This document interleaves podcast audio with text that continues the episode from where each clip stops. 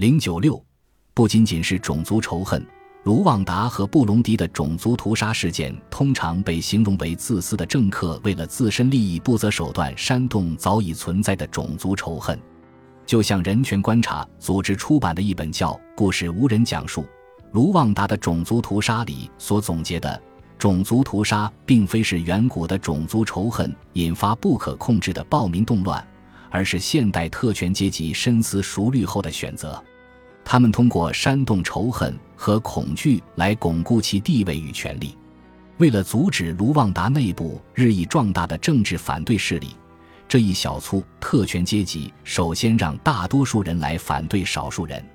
然而，当他们面临卢旺达爱国阵线在战场和谈判桌上节节胜利时，这一小撮当权者将原先愤而置之的策略转变为种族屠杀。他们相信种族灭绝行动可使胡图族人在他们的领导下团结一致，赢得战争的胜利。有确凿证据证明这种观点在很大程度上导致了卢旺达悲剧，但是也有证据显示其他因素的存在。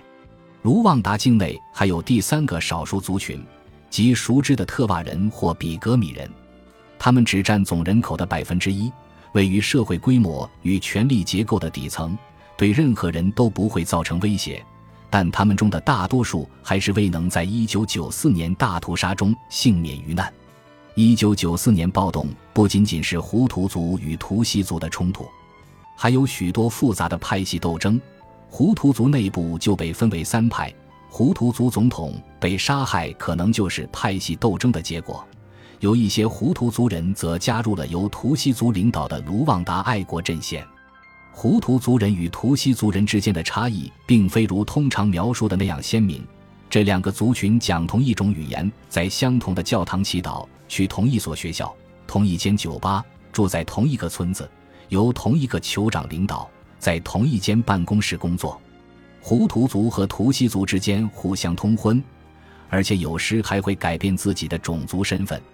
通常，胡图族人和图西族人在长相上会有差别。但许多人无法单从相貌上将这两个族群区分开来。大约四分之一卢旺达人的曾祖父母中会有图西族人和胡图族人。在一九九四年大屠杀中，族群混合造成了数以千计的个人悲剧。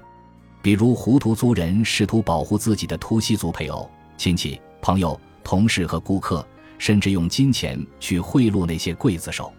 一九九四年。卢旺达社会中这两个族群的冲突是如此错综复杂：医生杀死病人，病人杀死医生，老师杀死学生，学生杀死老师，还有与邻居、同事互相砍杀。胡图族人在保护自己身边图西族人的同时，又对其他图西族人进行屠杀。对此，我们不得不自问：这些卢旺达人如何受到极端派领导人的蛊惑？从而以最血腥的方式相互残杀。最让人迷惑不解的是，如果我们相信种族屠杀不过是政客煽动胡图族与图西族之间种族仇恨的产物，那么如何解释发生在卢旺达西北部的屠杀呢？在那里，除了一个图西族人外，其他都是胡图族人。然而，大规模的屠杀还是发生了，胡图族人杀胡图族人。虽然其死亡人数只占总人口的百分之五，低于卢旺达总体死亡人数比重，但我们仍需要解释为何胡图族社区会在缺乏种族仇恨的动机之下，仍杀戮了至少百分之五的同胞。随着1994年种族屠杀的持续，在卢旺达其他地方，图西族人口开始减少，胡图族也开始自相残杀。所有的这些事实表明了为什么我们需要寻找除种族仇恨外的其他因素。本集播放完毕，感谢您的收听，喜欢请订阅加关注，主页有更多精彩内容。